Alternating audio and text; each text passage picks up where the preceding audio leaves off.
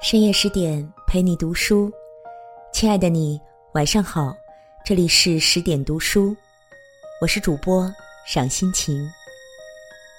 今晚我们要分享到的文章是来自艾小羊的：富养孩子之前，先富养你自己。如果你喜欢本文，不妨在文末点个赞哦。我一直主张孩子要富养，但是我并不同意要先富才能富养。富养的好处在民国名媛身上体现的淋漓尽致。上海永安公司四小姐郭婉莹是典型富养的女儿。成年后，她经历了丧夫、入狱、贫穷。被造反派打倒在地，却始终没有放弃对生活的热爱。九十二岁高龄的他，依然一个人兴致勃勃的活着，既不麻烦子女，也不抱怨生活。他说道：“要是他们想来照顾我，这是因为他们的爱，而不是他们的责任。”你看，这样的亲子观念放在今天。都是既正确又先进的。郭婉莹小的时候过着锦衣玉食的生活，是传统意义的富养；而她孩子的童年却是生活在贫困交加时，家产被抄，父母一个劳改，一个入狱，这时候才显出富养的功力。郭家四小姐用铝锅在煤球炉上做出彼得堡风味的蛋糕，从农场回来的路上，顺手采一小束野花插进家里的玻璃瓶。从农场给孩子带回一只小鸡做玩具，孩子高兴的不得了。这种富养是与金钱无关的，对于生活品质的追求。的确，有一些高品质的生活需要昂贵的花费。如果经济条件允许，当然应该多带孩子去体味这种高品质的生活。它能让孩子看到金钱所能铺陈的极致的舒适与美好，明白努力的意义。还有一种高品质的生活，只要用心。而不需要花太多的钱。这个世界既不公平，又公平。清风玉露，朗月飞花，是不需要花钱就能欣赏到的。一杯米，一把面，一捆青菜，在会生活的人手里，可以变出花样翻新的美食。如果你爱生活，会生活，你就是在富养孩子呀。所谓富养，是让孩子从小看惯生活的美好与快乐，懂得兴致勃勃的探索如何取悦于自己。父母在他们幼小心灵中种下的是明亮的种子，他们即使人生遭遇挫折，也不会轻易的对生活失望。与郭婉莹同时代的民国女性罗银凤是康有为的外孙女儿。她回忆小的时候被母亲康同璧带到颐和园野餐。那时家境富裕，父亲边烤香喷喷的吐司，边说：“以后如果没有烤炉，就算用铁丝与煤炉，也一样能烤出好吃的吐司。”这，就是富养。不是向孩子炫耀万元烤箱的功能，而是告诉他们，春天要一家人外出野餐，食物要自己动手做，至于用什么样的炉子烤面包，并不重要。富养的不是金钱观念，而是人生态度，尽最大可能对自己好。尽最大可能享受有品味的生活。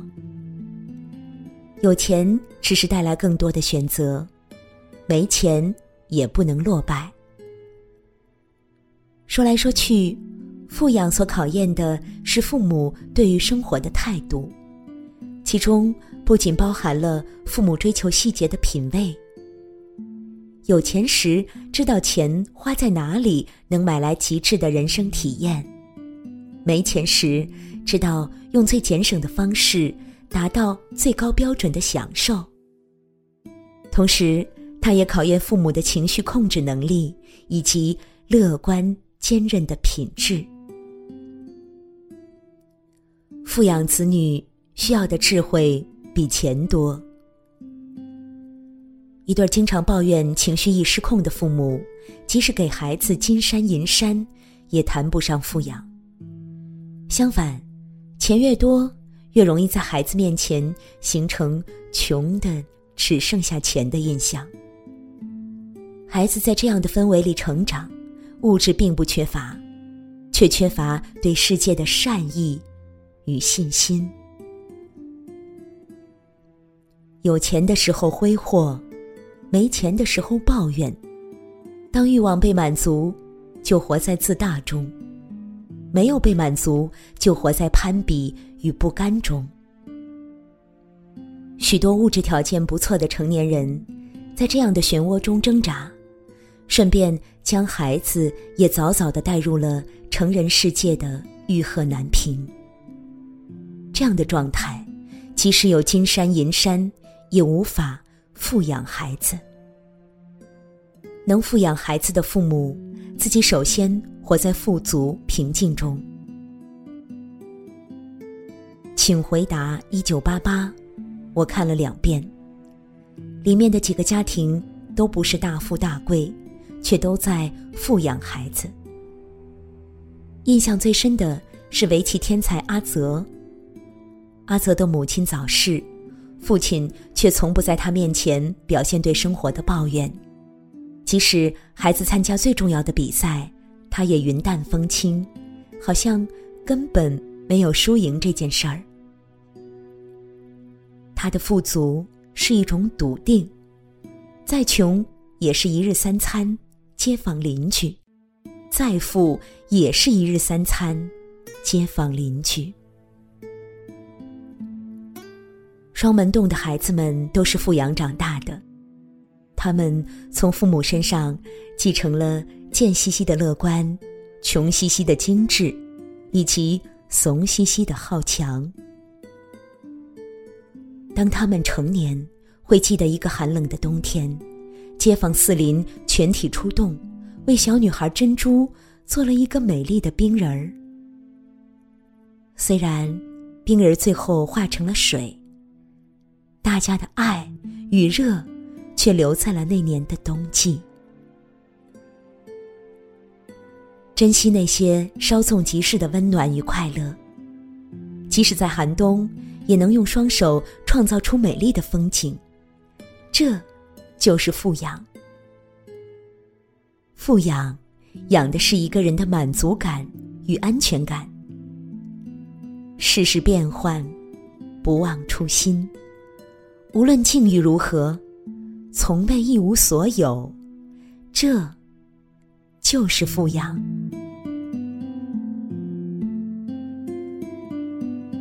好了，亲爱的你，今晚的文章就分享到这里。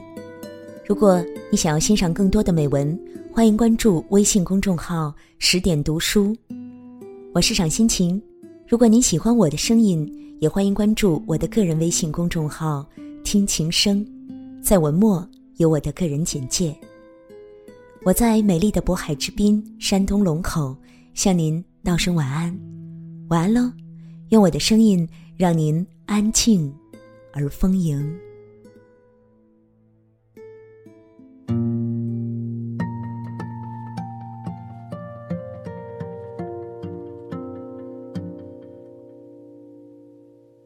西窗的雨。轻轻的吟唱，那美丽年华，今向何方？一如落叶，归后凄凉，凉风又复转，伴作徜徉。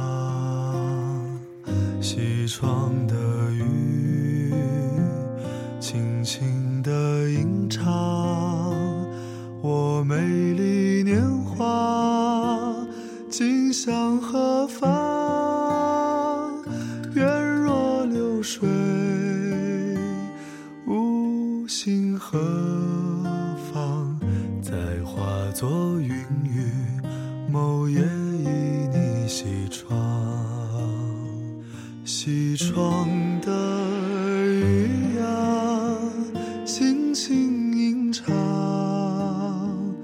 我美丽年华，今向何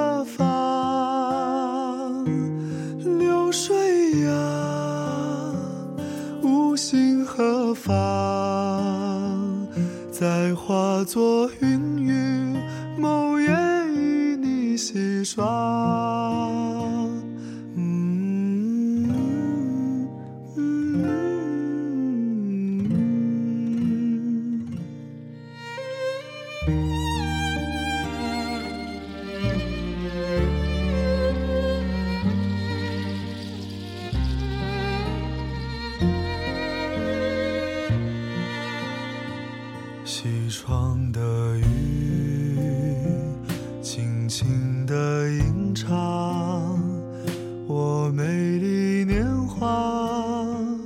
今向何方？愿若流水，无心何妨？待化作云雨，某夜依你西窗。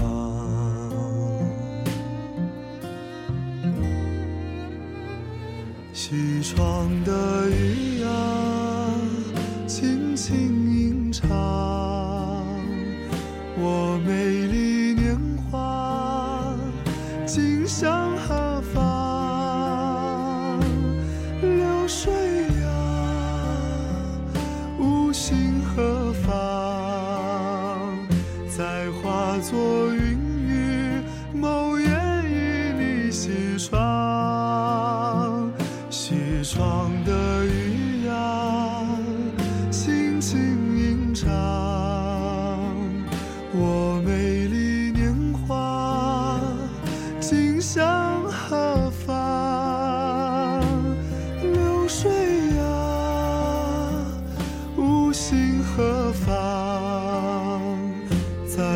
化作云雨，某夜倚你西窗。再化作云雨，某夜倚你西